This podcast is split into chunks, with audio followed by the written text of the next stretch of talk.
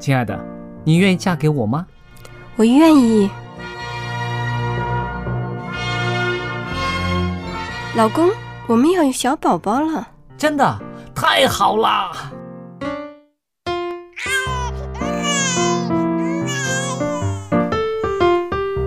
妈妈，妈妈，看我画的画，好看吗？真好看，宝贝画的太棒了，拿去给爸爸看看。爸爸妈妈，我去上大学了，你们多保重身体，我放假就回来。出门在外要注意安全。好好吃饭，天冷了，别忘了多穿衣服。好了好了，别唠多给。家里打电话哦。孩子啊，啥时候回来吃饭呐、你爸想你啦。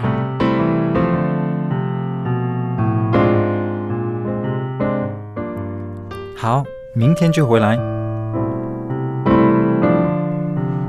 家人，给我生命的人，与我共同生活的人，与我分享喜悦的人，也是给我带来麻烦的人。每一天说说笑笑，有时也吵吵闹闹，因为我们是一家人。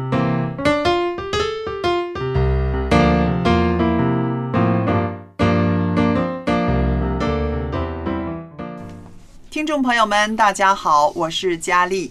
这个时候又来到我们一家人这个节目了，欢迎大家收听。那在这儿呢，仍然有我们的好朋友，也是我们的家人，大家打个招呼吧。你好，我是 Billy。大家好，我是 Jerry。谢谢大家来我们的节目中，我们也欢迎听众朋友呢实时写信来跟我们联络，参与一下您的意见啊。然后我们今天呢，啊，我看到一个题目，觉得在这儿呢很值得聊一聊的。这个题目呢就三个字儿，叫做伪精致。后来呢，在网上发现的，哎呦，这个讨论还蛮热闹的。伪精致正在掏空年轻人的生活，伪精致正在掏空年轻人的荷包。嗯哼，其实讲到这算不算是骂人的话？其实其实不是，他只是在说出一个现象你。是伪精致这样似的。没有，就是说他是在说一个现象，因为嗯现在有一些网红什么的被人家啊、查到了，其实他那个精致的生活，还有他那个干净的漂亮的生活，只是在镜头前面。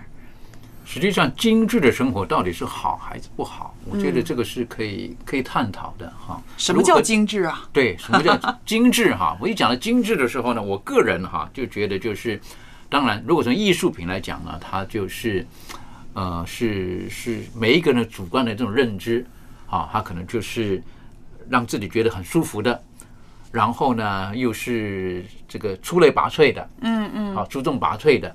那但是我就觉得这个精致呢，有的时候每一个人定义又不同了。哈，说到精致的时候呢，我就想到了，这个到日本去的时候呢，去旅游啦，或者是到日本的餐馆去的时候，发现了日本人他在饮食上，我的感觉哈，我用精致来形容。嗯，好，我我我个人吃东西呢，就是比如说这个一碗面啊，大卤面哈，什么一大碗哇，吃的是舒服了。嗯嗯，可日本不是了，日本哈去的时候，那个那个有时候买了一个这个这个便当哈，啊就吃了一个饭盒，好多格儿，哎对不对呀好多格这个子。好多格子，我都觉得这哪吃得饱啊？这东西哈，每个都他妈一小坨一小坨一小坨一小坨，好，都加起来快十几个格子在这个里面了嗯啊。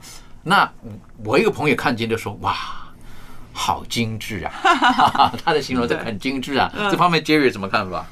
我是想到精致跟实用这两个字，嗯，到底有没有冲突？哎，这个就有意思了哈。嗯有的人可能一定义精致的时候，就觉得它可能不实用对，啊。但其实这个是样子吗？不是吧？对呀、应该比应该是在实用之上再添了一一点，就是呃心思，对，就变成精致了。这个精致呢，应该是又实用又精看又又好看，嗯嗯。既那个食物呢又能吃到吃进去，又觉得好吃。那你刚刚说的这个呢，其实就需要投资了，因为它除了实用之外，它还需要一些装饰。我这个投资不光是金钱呢，对不对？对有的时候是时间，是精神，是精力，是不是？对，这这些是我感觉啊，就是一些呃已经觉得这种普通的这种生活已经满足不了了，或者已经满足了，他才开始呃更上一层更上一楼层楼，要挑挑怎么说？要挑了啊！本来吃一碗面能饱就行了，那现在呢？你这碗面怎么这么乱呢？是不是、啊？放的那个那个碗边儿呢，还有那个汤呢，还没有擦干净呢，是不是、啊？因为应该要擦干净啊！像那个电视机，你看那个烹饪的节目哈，煮完了那个那个盘菜，嗯，放在盘上还要擦一擦那个旁边，把那个哦多余的那个汁擦一擦，然后再再端端上。那确实是啊，那确实是你擦一擦，那个感觉是真的是没有那净咸乎啊，有的时候 是不是啊？炒端上来就吃了，那还为啥还要还要擦擦一会儿一夹，不是就滴上了吗？啊哈，这个可能就是实用跟精致之间哈，如何取得一个平衡？那我认为可能也会牵涉到一个，就是我们对于生活的要求跟态度了。嗯嗯好，这个例如说哈，我我我对于这个西餐，特别是呢法国餐，嗯有一些哈，这个所谓的几星几星的哈，嗯，有的时候我还真看不懂那个到底有什么好吃的哈。一个大盘子里面，对不对？放那么一小坨东西哈，然后外面画了两道东西哈，对不对？哎呀，端上来的 吓，价格吓死人了。可是那个，你要吃几个小时啊？哎，那个叫精致 一致，道的，对对不对？那个那我就觉得很不实用，很不实用。可是呢，有的人生活到那边的时候，当他看见这一切的时候，他就觉得心情愉悦。对啊，他觉得那个是他他所追求的，是他的生活所需要的。可是如果说连吃都吃不饱的人，看了那一坨东西的时候，觉得又那么贵，我还不如这同样的钱我买一个更大而且。而且你还要有规规矩哦，啊哈，对对，你不能 下手就抓哦。有仪式的，对？有仪式的。不过刚刚听你们说这个实用和精致啊，我就想到了，精致没有错，你有那个意愿、有那个能力的时候，是可以更好的去追求一个啊一个一个一一顿饭或者是一个东西啊。但是这个伪造的哈、跟这个伪字伪字放在一起呢，我们就联想到什么？这个是假的，这个是营造出来的。那为什么会营造出来呢？它就是有一个目的，对不对？对想吸引人。那我们看到呃，社会上曾经有假奶粉、假学历，甚至说到假慈悲，嗯，是不是？然后甚至是假结婚，那这些呢都是根本它是假的，但是呢，它就要美其名来吸引一些人，来达到一些目的，底下的动机是不好的了，那这个是问题。那现在我们说到这些个啊网红，他们呈现出来的一些生活的啊状态是非常的精致，好像很阔气、很有钱。他们吃的是要什么？那要一定要有地方排队的那个餐厅的东西，或者是啊包包，或者是餐具，或者是什么。总之是在我们老派的人来讲，就是说显摆。显摆嗯，觉得啊，我要跟你们不一样，我跟普通大众不一样，我跟你们这些个啊人不一样，所以我可以做成网红，所以有这么多的这个粉丝。嗯哼，他的目的是我要粉丝，是不是？那么变成呢，都是造假了。这个是社会人士很反对的。我们看到的东西根本不是真正的东西。可能应该是这一些人是不是他对于这个生活上的价值观的这种的认知，也许是有所偏差了。原谅我这么说，嗯，好，就是他看见别人过那种生活的时候，可能是真的，可是他也想追求像雷同那种生活，可是他没有那种的能力的时候，然后他只能用假的，用 fake 啊，用伪造的。例如说，有的人手中拿的是真的这个这个名牌包包，嗯，他也非要拿一个，可是那是假的。可是呢，他就拍个照，他就觉得让他的同才看见，觉得嗯，我也可以是过上这种的生活，因为他想要追求那种精致的生活。那我就觉得这种要追求精致的生活，就要跟自己的身份跟能力，可能也要画上一个等号了。嗯，那就讲到，我就觉得现在的社会新闻当中呢，看见不少所谓的叫做富二代。嗯，富二代可能他有这个能力，可以过上某一些的生活，嗯，但是那个不是他真正的实力。嗯，他只不过就是因为是父母能够给他这种的经济，让这种的这种的钱财，让他可以开个这个名车啦、跑车啦，好，能够到高档的餐厅去啦。可是他本身并没有那种的实力，就是就就怎么讲啊？他并不能够赚这些钱，嗯好，他都是靠父母的。那这种的，我是觉得还是不真实，还是不真实。对，那刚刚提到的这个网红的时候呢，那的确，哈，那这个我们如果说做媒体的人晓得，透过那个镜头所看见的东西，很多时候可能是假的，是。哈，因为他只让你看见你要他想让你看见的部分，嗯，可是其他的部分呢，并不是真的，嗯，所以一个精致的生活，我是觉得要从内心开始，对，那还有一个正确的价值观开始。如果是。这价值观是偏差的时候，其实当事人其实也是很痛苦的。嗯，我觉得假的很痛苦，可嗯是现在的这种价值观也不一样哈。有的人啊，活在那个假的世界当中，他还把自己当真的嘞。是好，当真的。最近我就看见一个社会新闻，就是哈，他说别人卖三万块钱，嗯，我告诉你，我这个就是真的，我有什么东西，我就三千块卖给你啊，一一蜂窝一窝蜂的人要去买，那我一想是假的，啊，假的，骗人的。对，好，可是呢，还真有人买相信，真有人买，很多人上当，对不对？后来呢，最后就被取缔了。哦，后来总公司出来讲，他说我们从来没出过这个东西，正常的我没出过这东西。可是有的人就是追求，嗯，那我认为这个就是一个价值观的一种的扭曲。好，那现在整个社会就觉得说，如果你可以做到这个地步，代表英文讲叫做你是 somebody，嗯，好，你是个你是个那一号人物了，嗯，那我是觉得这个是蛮可惜的，嗯，这是蛮可惜的。像刚刚这个丽娜所提到的，就是假的，嗯，不是真的。可是我们人如果说愿意把自己放在一个假的一个一个环境当中的时候，其实那是很痛苦的，对，那是非常痛苦的。好，如果你跟一群人出去相处的时候，好，然后这个大家说我们到哪去吃？好高档的牛排，假设是这么说，是不是？哇，一克要三百块、五百块，自己没有这个能力，嗯，可是你硬要加那种生活的时候，实际上自己是很虚的，是很痛苦的。是但是是不是说没有物质、没有钱财，我们就不能够过一个精致的生活呢？我是觉得这还可以探讨的。是的，是的。其实我想哈，有的时候一些精致的生活，并不是需要一些个非得刷卡啊、名牌来衬托的。真正的精致是什么？是用自己的手来做的，是不是？像一些刺绣，或者是挑选也可以是不是嗯，像像一些啊、我我知道欧洲人他们会自己做一些个啊、刺绣，嗯，然后或者是种花，把花园种的特别的美。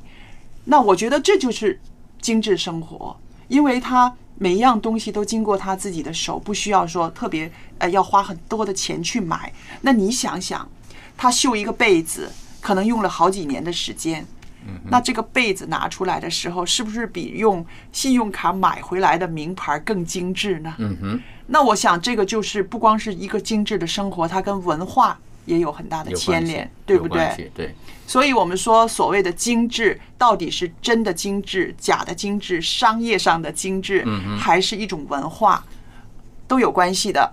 对，我就就曾经有接触过哈，这个有一些人喜欢喝茶，嗯，那说到这个茶道的时候哈，那这个就有各个地方有不同的不同的这个他的做法了哈。嗯，那我曾经看过呢，这个在在这个介绍要卖茶叶嘛哈，那他呢不是卖茶叶而已啊，他先要有一个一一个一个专门这个叫什么泡茶师出来哈，然后他做那个动作，嗯，好，然后坐在那个地方，然后把桌子摊开来，好，这个放大杯放小杯，好，然后那里要煮水等等的哈，然后呢要拿茶叶出来的时候呢，像我的话手指直接抓下去的，不是拿一个小小小就是竹勺然后啊竹勺 慢慢的放进去，好，那多少，然后呢水要到多少度，然后做什么事情，然后一杯。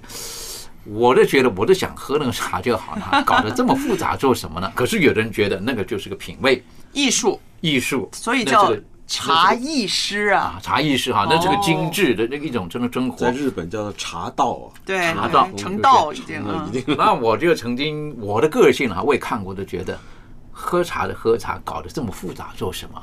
好，搞得这么复杂做什么？可是呢，有一次呢，我认识了这个几个朋友呢，那的确，那个叫喝那个茶呢，我的喝茶一般来讲是很没有品味的哈。一来就一来就喝了啊，他们不是啊，他说你先不要喝，先不要喝，拿起来哈，你先闻，有没有闻到那味道？好，然后呢，喝的时候不要马上吞下去，先放到口里面，好，左几下，右几下哈，舌头弄几下哈，然后慢慢吞下去，你觉得感觉怎么样子？那我可以理解，有一些人他们可能在追求这个，嗯，那他的舌尖也许真的不一样，所以他们一喝，他马上可以感觉到这一泡，嗯，好，嗯，这一泡差了一点，啊，味道不同了。但是如果没有到那个地步的时候，我要伪装在这个里面，诚实讲，我是很痛苦的，因为我喝第一杯跟第二杯，我感觉没有感觉，好都一样，是不是？可是如果装的自己很懂的时候，那是很辛苦的。更重要来讲，我们所追求的到底是什么？但我不是说那种的所谓茶道啦，或者说呢精致的生活是不好的，但我是觉得，可能我们更要知道什么对我们是最好的，或者我们所追求的东西呢，到底对我们整个的完整的一个人有没有帮助？是的，那我们就拿这个年轻人都是工薪阶层来讲吧。对，有一些人真的是他们就追求精致，那么这个精致呢，真的是拖垮了他们。我在一个啊一篇文章里面看到啊，他们就是说，那你说工薪阶层年轻人，就像我女儿似的，二十几岁开始出去做事了，其实也有的是工资高，也有的是工资低，对不对？对对这个肯定有的了。那好了。但是呢，现在有一些年轻人的观念，他们是这样想的。他说，既然呢，我要去办公室去上班，我有一些东西是不可以少的。我要一支啊啊名牌的口红不能少，我要一个啊上万块的包包不可以少。他只是说我要一只哦，我要一个啊。还有呢，我要一双啊好的鞋子，那门面个门面这个鞋子就要上千块、几千块钱人民币的都有。那他本来就是说我就要一个好的口红、皮包、鞋子，每样一个。可是问题就是说，你那个包包一万块的话，你已经是不止一个月的工资了。对，对不对？你这些几样都加起来的话，每样东西我都要一个精致的东西，那肯定花签卡签到破产了。然后呢，这种消费其实影响到自己的正常的生活，你的饮食，你吃什么？因为钱都花到那边去了嘛。有的是父母宠孩子的话，就父母去支持他，让他撑着他，对不对？有的话根本没有那个条件，可能只身从比较偏僻的地方来到城市来上班的。那如果心理上没有摆平的话，摆不好的话，那这种虚华浮华的生活会把自己越拖越垮。还不是说身体因为吃的不好会垮掉，而是说自我的形象，他会常常觉得自己不如人。嗯嗯嗯是不是？我虽然我买了一个包包，但是我要省吃俭用，然后慢慢人家又买了第二个包或者是第三个包，他那种自我的贬低会慢慢的形成。那这个对一个年轻人来讲，确实是一个很残酷的事情。所以我是觉得这个价值观，社会上给予的价值观，还有家庭当中给予的价值观，还有自己青年人本身他自己对于自己定位的价值观，嗯，我是觉得这很重要。对，如果说稍有偏差的时候，像您刚刚提到的，一进入社会当中的时候，看见别人都是那种名牌的那种那种的东西放在身上的时候呢，一不小心可能不正确的话呢，会觉得自卑。是好，但是当自己又供养不起的时候呢，那个产生一个很大的压力。是，好，如果说哪一天忽然间这个这个公司收到一封信，这个人某某信用卡没付钱，是啊不是等等的？对对那这个是是在他整个的呃自尊心啊各方面是受到很大的冲击的。所以说，如何给予这个社会一个或者年轻人一个正确的价值观，我是觉得这是颇重要的。是尤其现在的父母有的时候呢，也不能强加把自己认为唯一的价值观放在年轻人身上。对，如何可以给予一个正确的一个平衡，我我想这是非常重要的。是。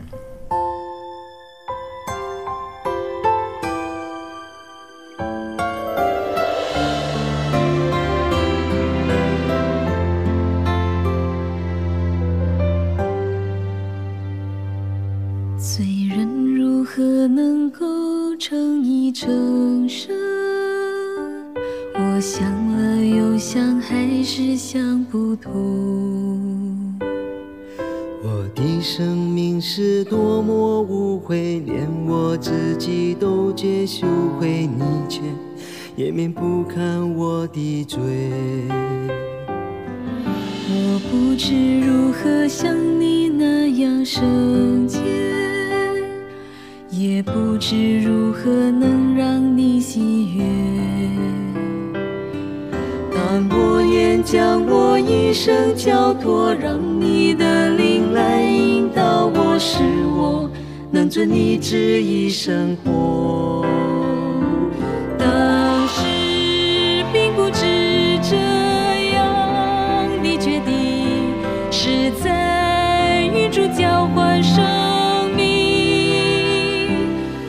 在一脚一阶瞬间，它进入我心里面，使我重生。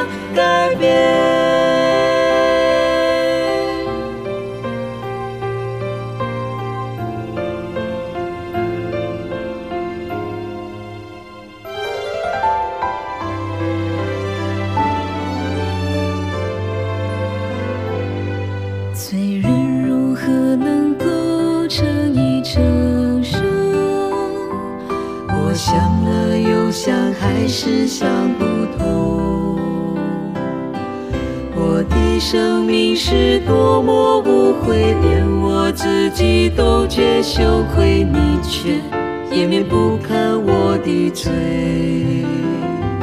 我不知如何像你那样圣洁，也不知如何能让你喜悦。但我愿将我一生交托，让你的道我，是我能遵你旨意生活。当时并不知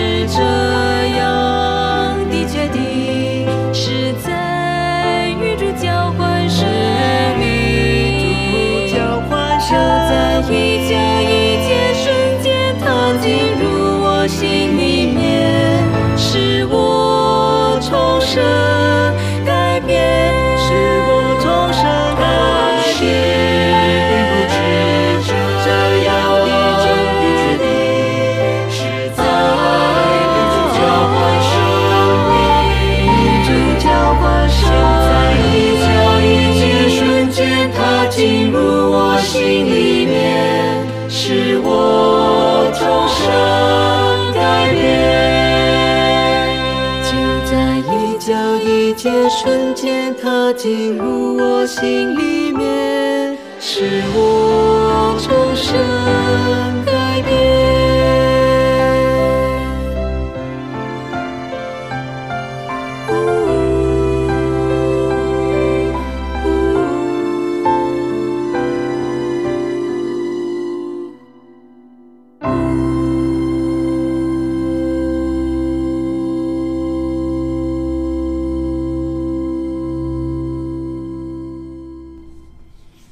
到呢，我们三个哈不是很追求精致，也更不是伪精致的人，聊起这个题目来呢，还蛮有这个意见的，蛮有看法的啊。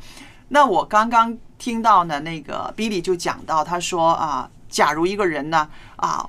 外表的生活蛮风光的，突然之间办公室呢，呃，收到一封信，他的公司呢，啊、追债，追债，对呀、他的信用卡公司追债追到公司里来的。其实伪精致这个被人发现就是这样子的，一些啊，在网络上有很多粉丝的这些个网红，他们的生活非常的精致，可是呢，后来呢，却发现哎，交不出租来了，或者是被信用卡公司追债，然后呢，才把这个啊、所谓精致的网红生活给挖出来了，变成是伪精致了，是这样子来的。嗯所以我是觉得，呃，如果从精致生活和伪精致生活的背后，可能跟他的经济能力，啊，可能要要要要挂钩的要挂钩的。嗯，好，这个因为要过那种精致生活的时候，现代人的价值观，精致生活似乎好像跟经济能力是是画上等号的。对，那其实真正照刚刚 Jerry 曾经有分享过，真正精致的生活当中，其实不一定绝对不一定贵，不一定贵，对对不一定贵。可是年轻人可能被商业误导了，或者是诱导了，他就觉得没有这个你这点不行就输人，没有那个就不行。是他们可能看到只能看到名牌才是精致的对。啊，不是名牌可能就是粗制滥造的。想说到这个哈，我就想到我父亲哈，嗯，这个我父亲呢，呃，不是很有钱的，可是我觉得他过去哈，现在当然九十岁了哈，嗯，以前我是觉得他是颇会生活的人，是。哈，虽然是生活的很辛苦，带着我们三个小孩子，可是呢，我记得很小的时候呢，我父亲呢他就喜欢养鸟，嗯，可能他是喜欢自由的一个人还是怎么样哈，然后呢不用很多的钱，可是呢他就会养了好多笼鸟，是哈，很多笼鸟，然后他每次呢，就喂这个鸟的时候，可能他的有那种成就感。嗯，那很多人呢也很喜欢看他的那些鸟。哎呀，这是什么鸟啊？那什么鸟啊？然后一窝一窝的又生啊，越生越多这样子。后来随着年龄的增长的时候呢，他从这个小鸟呢，就变成养鸽子哦，啊，养鸽子哈。那为什么他喜欢放着鸽子出去飞？嗯，好，还会回来是不是？还会回来等等的哈，每天有一段时间，我就觉得他的生活的追求。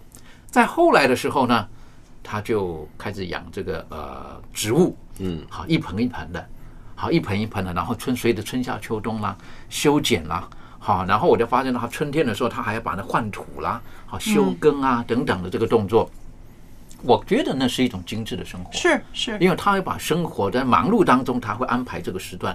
那很多时候他做这个时间的时候呢，都是早上八点上班之前，嗯，四点到五点的起床，嗯，然后呢，他做两三个小时的工作啦，那他觉得很有这方面的成就感，嗯，所以我发现到有一些人的家里进去看见，你不觉得他家是很富丽堂皇，对，可是你发现到他那个家里面是很精致的，是的，是的啊，其实很舒服，其实对精致的追求是一种生活态度，对是不是？对。那曾经有个老奶奶呢，她其实在她的那个年代呢，物资是非常的贫乏的啊。那到现在就是有钱了啊，生活很安定了，可是呢。她也不是说非要追求一些个啊名牌啊或者什么，可是呢，她的精致是放在哪里呢？就是说她的家呢要干干净净的，嗯哼，要干干净净的，那个啊床啊要铺的很平整的，还有呢啊老奶奶的衣服呢，她常常用最原始的方法把它烫平，就是晒完了拿回来的时候呢，就用手呢把它整得很平整的，那个裤子啊什么的，他也把它裤线叠出来，然后叠好之后压在枕头底下。嗯哼，几十年前，他就是过这样的日子。那么到今天，甚至家里面可以请佣人了，他觉得没有这个必要，他还是要用这种方法了来追求他的精致。那你想一想哈，这些个他的啊子孙、孙女儿、孙子看到了之后，他们这个对奶奶的这个这些个作为呢，没有任何的耻笑，也没有觉得是多余，他们觉得真的是尊敬。因为奶奶一辈子都是用这种方法让对。她穿的很平平整整的，很好看，对。然后家也弄得那么干净。嗯我想我们需要很多这样的榜样，像你刚刚说的啊，你的父亲，还有我刚刚说的这个老奶奶。如果我们有一些这些很好的榜样去影响这些年轻人，告诉他们你的价值啊，你的精致还是你的这个啊。被人看不看得起，绝不是那一个什么牌子的口红或者是什么牌子的包包，有这样的一个影响力的时候，我相信多少可以跟这个网上的这种虚无的商业啊、广告呢有一些抗衡吧。对，我是觉得，呃，生活精致生活最重要的我，我个人觉得是态度跟价值观。态度对，好，那这个价值观价值呢，并不是商业的诱导，就觉得说你非得有这个或有那一个，然后你才是哪哪一号人物。对，呃，我是觉得是我们如果对于这个生活有一个正确的态度，像刚刚你提到那个老奶奶，嗯，好，她的那种对那种生活的态度。那例如说，有一些人在生活上呢，他就是有一些的这个坚持。那他的坚持就是他不希望靠别人，嗯，好，只要我自自己能够做的呢，我就要自己来做。是，我曾经有过一个老师，就是那那个老师呢，是我很佩服的，因为他本身呢很喜欢用手工作的一个老师。嗯，所以说去他家的时候呢，那就很有意思了哈。一到他家的时候呢，他就会介绍，他说：“你看的这个台灯，我一看好漂亮，没看过的台灯。”嗯，他说：“这是我做的。”哦，好的，我自己手手做的哈。嗯，一看见我说：“哎呀，我说你这个书桌好特别啊，那样子啊。”他说：“这是我做的。”嗯，啊，等于说他就喜欢用手工作。嗯，那问他，他说这个钱花的不多。嗯可是他所做的东西都依照他自己的需要。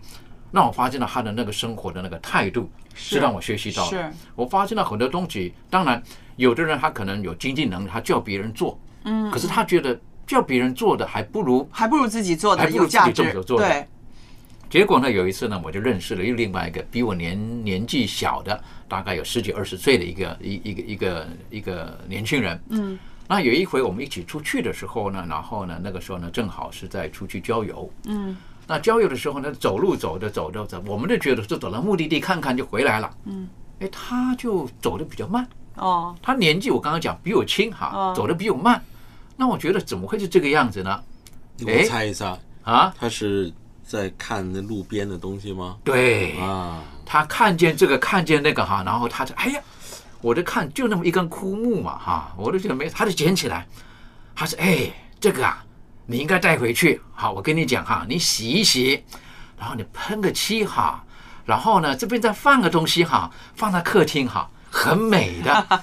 哎呦，我发现到那是个生活的态度，对，好，生活的态度，那个东西不用钱的，你晓得，就路边的一个枯树，可是他假如说你觉得，你看，如果洗一洗之后，你觉得再放一个这个东西，它像不像个什么东西？好，如果什么后面呢？如果说放在窗台前面是如何？我忽然间发现了，哎呀，这个人的那种生活的品味跟那个层次哈，就分开来了。嗯那我就觉得那是个生活的态度。有的时候我们希望生活当中有一点内容更加丰富的时候，其实不一定完全什么都要靠钱。是，好，像刚刚提到的这种伪精致的生活，特别是年轻人，好，当他们我们称为叫卡奴啊他们成为这种卡的奴隶的时候，那是很痛苦的，非常痛苦的啊！我都觉得，呃，求主帮助我们，我们也觉得在这传递的信息呢也是一样的，就希望呢，在这个呃这个时代当中，年轻人当我们在追求生活或者追求生活的品味跟精致的时候，我们要有一个比较正确的价值观跟态度，是不然的话呢，一不小心我们可能就会在当中呢，我们就会迷失了。对，那尤其的很重要的一点就是，呃，身为父母的哈，有的时候要给孩子也要一些正确的价值观。对，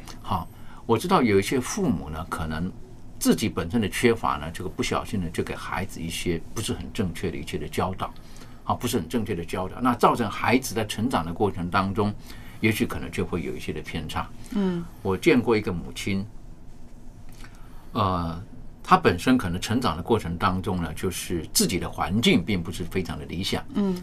但是她接触的一些朋友呢，可能也许就是比较富有的，嗯。所以可能那种我们称为叫做年幼的缺乏跟自卑，啊，所以当他有孩子之后哈、他几乎什么好东西都要给孩子，嗯嗯。一直是这个样子，嗯。啊，一直给给这个孩子，然后呢，就是用一直用物质方面的，一直给予的。那我从旁看了，我一直觉得就很担心，哦。很担心，因为有一次为什么？当这个孩子生日的时候，嗯。他就想要个礼物，嗯。可是那个妈妈呢，并没有这种能力能够赋予的时候，孩子在那个百货公司呢，就是嚎啕大哭，好，然后就哦我一定要，嗯嗯。好，那可能孩子还小嘛，还小学，他不了解妈妈到底有没有这种能力啊，嗯嗯。是不是？可是父母就好像觉得一直一直给予，那我就觉得这种我就很担心了。嗯，如果这种孩子他不知道他自己的家庭环境，然后他对于这种的价值观，他认为他想要的就一定想办法得到，那有可能到后来成年的时候，如果父母给予他的一直是一个所谓的名牌的概念的时候，嗯。有可能他可能不是变卡奴，就是他会活在一个叫所谓的什么山寨牌的当中，啊，是不是？啊他可能就追求着不实在的东西的，那这是非常可惜的。嗯嗯。最可怕的有一些年轻人会因为追求这些生活啊，他可能会参与一些不法的行为，对这是赚的快钱，嗯，会被那个坏人利用，这个也是很让人担心的。呃，有很多这种的社会新闻我们看见，好，社会新闻看见，那这个的确是，我就觉得就价值观，这个社会的价值观如果带于就是带偏的时候，觉得年轻人说，如果你没有一个包，没有一个那个三万块的包、五万块的包，那你的人生就失败了。啊，是如果你没有带着一个大家都有的那种名牌的什么东西的时候，那他为了要得到这些东西，他可能就无所不用其极。嗯，那最可惜的，有的时候就是把自己的生命最宝贵的部分呢，他的出卖了，是他的出卖了。那我就觉得这个是是比较可惜一点的。是，其实我觉得呃，我们这些基督徒最精致的一个生活表现应该是品格吧？没有错，是不是？没有错。我想这个品格是不是一天可以成就的？嗯，它是需要一些个时间，还有需要一些内心的调整，心里边老有一些个善恶之争，然后慢慢的、慢慢的形成一个很好的品格。这个品格走出去的时候，人家会看到啊，你的信仰，甚至看到你的家教，看到你的这个成长。那这个对基督徒来讲，应该是一种真正的精致啊。对，所以品格，我是觉得就是一个人的呃真正的自我。对，那如果当我们找不到真正的自我的时候，其实是很可怜的。嗯，啊，为什么这么形容呢？就是等于说我们在社会当中，随着社会人言人人云亦云，嗯，然后随着社会的价值观找不到自己的定位。那说到这个呢，我就这个呃认识了一个我一个好朋友，好，那他就看了整个这个当时他所居住的环境的那种教育的这种的呃偏差，嗯，那所谓的偏差是什么？他觉得啊，看到孩子哈，这个小学才几年级而已哈，下课之后呢就补习班、补才艺班、补，好，然后钱一直丢下去。他本身可能成长的时候曾经经历过这些，所以他就说到：“我不要我的孩子经历这些，因为这些都是不重要的，而且是不需要的。例如说，他的小学一年级、二年级抓他去这个什么叫做美语班、英语班，有用吗？啊，他说六个月就忘记了，可是花这么多钱，哈，为什么？就给他灌输这个，哎，他会讲个几句，好，Good morning，是不是？Good night，就讲了几句话，他就不对，所以呢，他就毅然决然呢。就移民哈，他就把孩子呢带到一个教育环境呢，他认为比较恰当的地方。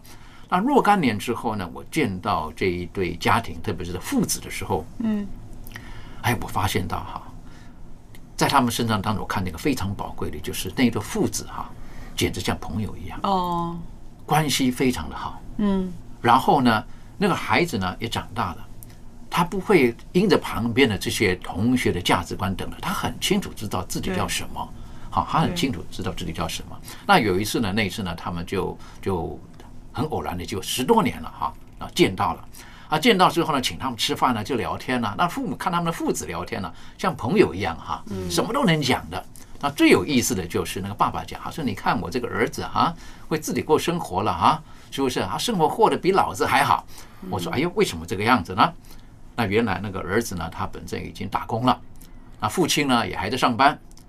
那他们一块儿要这个坐飞机的时候呢，他说：“你知道吗？坐飞机的时候，儿子哈，他说老子是坐经济舱的啊，我儿子坐的是商务舱。”哈，这个他说为什么？他可能公司他公他很会过生活这样子啊。那后来我说：“哎呦，吃饭的时候我说：‘哎呦，真的这个样子吗？’”他说不是啦，他说是啦，我是坐商务舱啦那样子啊。那我说这个你怎么过得比爸爸还好的那样子啊？他说我看了嘛，是不是？爸爸买的机票多少钱？我算一算，哎，我如果我的时段改变一下，然后呢，我我我我只要再加多少钱，一点点的钱，不到多十分之一的钱，我可以升等我到商务舱。哦，那我这个是一趟十几个小时的飞行。我为什么不坐商务舱呢？这个是会动脑筋的。哎，我说，哎，这个他懂得生活呀，这个商务舱都那么长。嗯，啊，这个父亲一听了，是这个样子吗？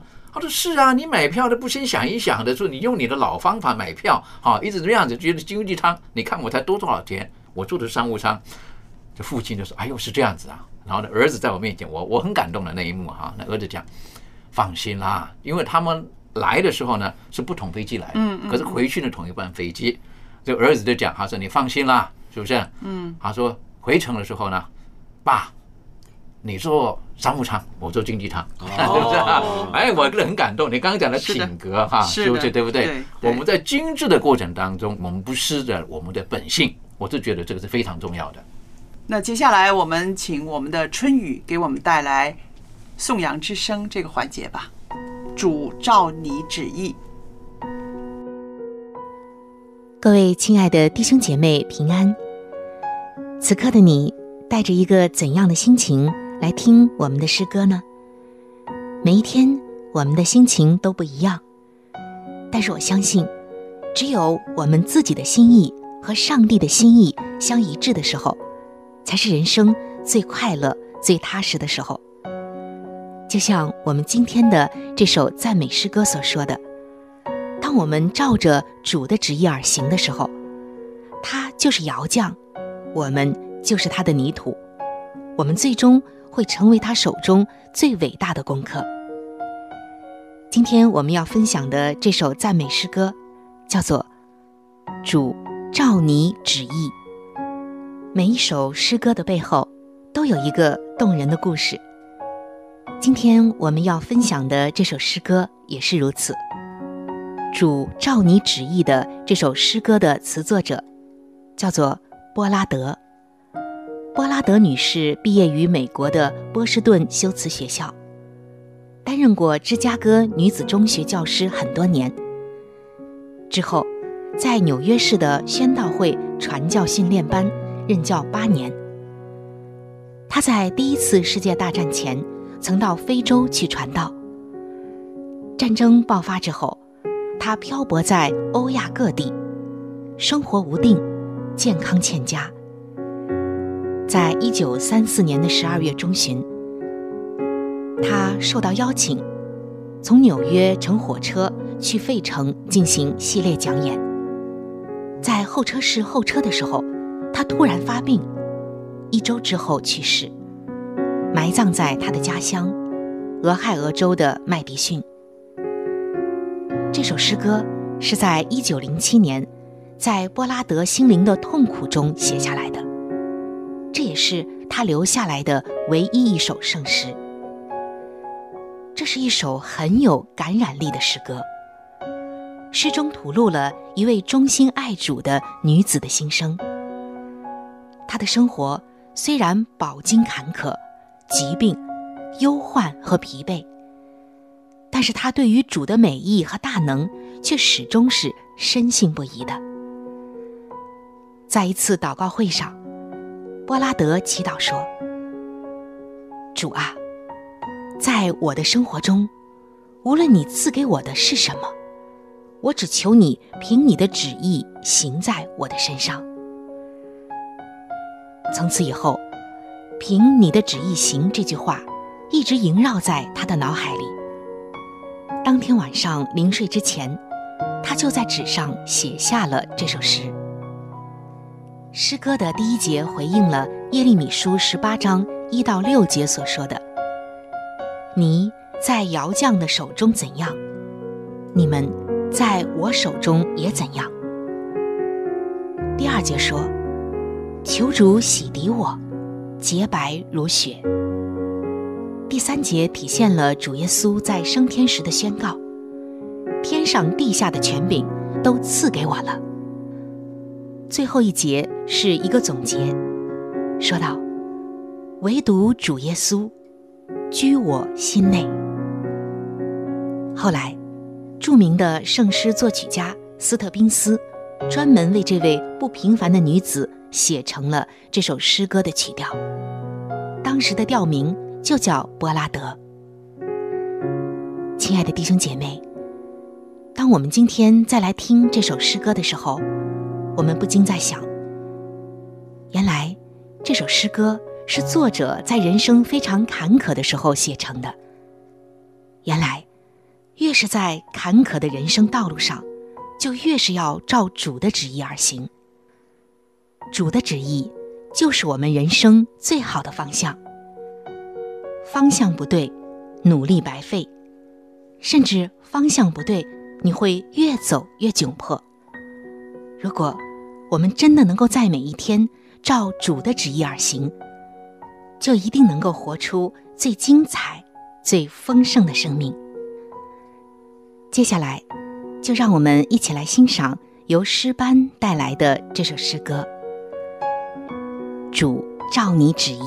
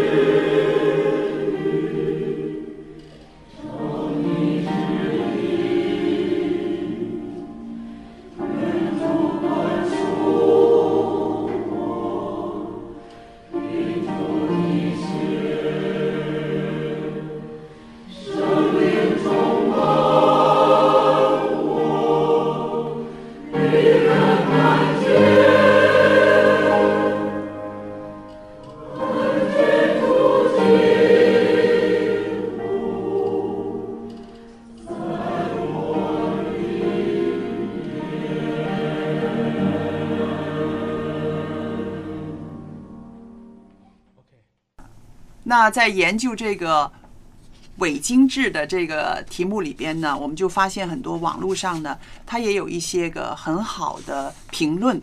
那其中一个评论呢，它就是说啊，伪精致不只是啊拖垮了一个人的荷包，它也正吞吃每个年轻人的心灵。为什么呢？我们就刚刚想到这个啊，Billy 说的，人嘛，你总会想看一看旁边的人是怎么活着的，是不是？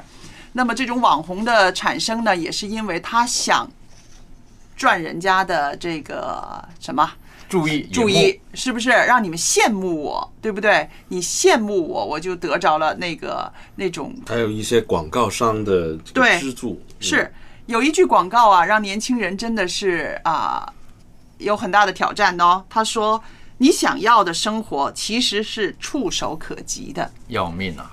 是不是？其实我们到了这个年纪，我们知道，我们追求一个想要的生活，哪一个容易啊？是不是？光是柴米油盐啦、衣食住行啦，这些最基本的东西，让我们能够安定一个家的，都不是容易的。更何况是说你想要的就触手可及，这简直是骗人的。我觉得这广告是骗人的。但是呢，有一些年轻人呢，他真的会相信，只要我怎么怎么做，我就可以。甚至有的时候就变得会不择手段。嗯为了想要得到这个，他就觉得是用不择手段的方式，他就想是得到。我是觉得这个是嗯蛮蛮危险的一句台词哈。嗯就诚如早年的时候，这个呃也有一个广告的广告的这个台词，我就觉得也是蛮厉害的哈。嗯，好说只要我喜欢，有什么不可以？是好，等于是很随着自己的本性，但有的时候并不是这个样子。是啊，好，我们觉得我们如果那个人那个广告后来被被禁了，被禁了嘛，嗯对的，被禁了，因为那个时候对年轻人的影响是是价值观带领的太偏差了。我只要我喜欢，有什么不可以？那今天讲到这个精致的生活，我就觉得追求精致的生活那是没有错的。是好，我认为那种是一个生活的一个品味是好的，但是如果说超越了我们的能力，嗯，或者说在一个错误的价值观当中，而我们努力追求的时候，我就觉得那个对我们人的伤害大过于我们当下的得到的那种满足跟成就。嗯，那如果一不小心进入到一种很虚伪的一种的情境当中的时候，或者把自己放在一个不实在的当中，那我是觉得那也很可惜的，嗯，也非常可惜的。觉得我出门的时候我非要一个包包，没有个包包我就没有那个安全感。对，好，那男孩子呢，出门我没有开一个那个双门的跑车，我就觉得我就没有办法这个追求到女朋友等等的。我是觉得这个是一个很偏差的概念。嗯，那我们需要在在在生活当中呢，我们需要去追求一些更真实的、更实在的、更正确的。是。那我相信现在这个呃网络媒体呢，也是促成这些个年轻人比较虚荣的一个一个一个媒介了，一个界面了，是不是？你看哈，很多人呢，就活生生的把自己的生活呢变成别人喜欢的样子啊。早上起来去跑步，跑几个圈儿，然后马上拍张照，发个朋友圈儿，是不是？然后有一些个朋友之间的聚会啦、生日会啦，哎，也马上要拍一拍。你看我今天走到哪一个有名的餐厅里来了？那其实如果我们想啊，真实的生活并不是这个样子。我们过什么生活不需要跟别人交代，一跟别人交代的话呢，不只是累啊，你要付出的代价是多么重，就多么高啊，对吧？所以我想啊，如果大家我们社会有一个风气，都不把这些个网上的东西当真，大伙儿都不当真的时候，那是不是啊这些个虚无缥缈的人物就会少一点儿呢？其实我觉得是一个选择的问题，对，因为我们也不应该把所有的网红都打把它打成就是对对对，都是有问题的，对，因为你知道吗？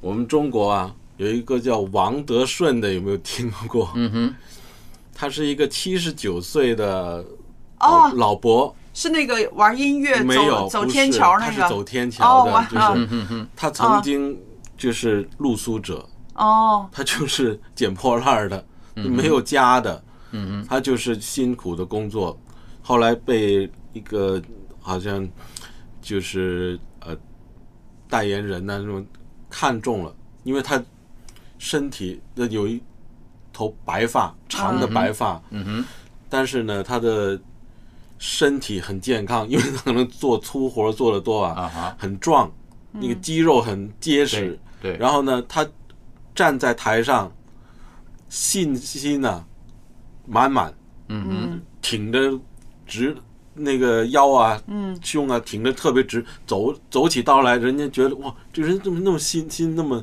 那么强？他的信心根本不是来自于一件名牌的衣服或者一个、一个上万块钱的手表，而是他自己的本身的那个修养。嗯嗯，后来红了之后，和他的妻子还是过一个很简朴的生活，对不对？对好像这篇我也看过，这也是一个虽然也是网红，但是是一个 比较正面的一个正面的，对，嗯一个呃题材。嗯，对，等于说实际上就是，如果他对他自己的价值，他是很肯定自己的存在的价值，是。那我们就不容易随着这种社会的导引的这个价值。我不能讲这社会的导引的价值都是不好的，嗯。但是那个就要看自己有没有那种的能力。如果有这种能力的时候，我们没有能力的人，我是觉得就羡慕好了，但是也不要嫉妒，然后不要把自己超越自己本身能力所能做到的，然后让自己过得太辛苦。嗯嗯，所以今天提到的这个话题，讲到这个叫伪精致，也就是有一些人，当他不能够了解到自己能力的时候，那是很辛苦的。对，很辛苦的。我我我见过不少这种的人，啊，见过不少这种人。那实际上有的时候到后来的时候，呃，就就是变得卡奴，对，好变卡奴是很很可怜的，很可怜的。他就每个月收到的钱之后，他就单单要去缴他的这个欠款的利息，嗯，都缴得很辛苦。嗯曾经有接触过个年轻人就是这个样子，到后来我说你出校园才一年多，你怎么欠了这么多钱呢、他头低低的，后来就掉了眼泪了，是不是？为什么？因为就人家说买这个，他买这个，买那个买那个，然后呢也没几块钱的时候呢，借钱就要买车啊等等嗯的。嗯到后来呢，一不小心那个车子不小心撞到了，又要修车又什么东西，那个那个债是越来越大的。我说你骑个两轮的好。不行吗？是不是？后来我把他拉到身边来，我说你好好照着我的意思过的生活的时候，那两年多，终于把债还完了。哎呦好，他也把他的卡减掉了。可是呢，还完之后呢，就离开了。哦，过不久，又打回原形了。哦哟，啊，你知道，你知道，所以这个有朋友圈也有很大的影哎，我们自己要呢自制力，不然的话，一不小心，我们自己在过的未经之生，我们自己都不知道。是的，所以我想呢，我们其实啊、媒体上哈，报纸也好，杂志也好，或者是我们这些个啊广播电台也好，有一些多一点提醒，对年轻人呢其实是好事儿，我觉得，因为到底哈，我们是经历过长期的在社会上的奋斗，安家立业，没有一个是容易的，所以我们就老生常谈吧，常常跟孩子们讲一讲我们这些个年代里面真实的生活、真实的感受，不只能够促进亲子之间的感情，还可以更多的让我们的孩子的心灵世界更广阔，不被这个社会拉着走还有很。重要的，我们要常常回到耶稣基督里面，可以找到我们正确的价值观。是的。那听众朋友，今天呢，我们的一家人节目就播讲到这儿。下一次我们还有更精彩的内容要跟大家见面，下一次再见喽。拜拜。拜拜。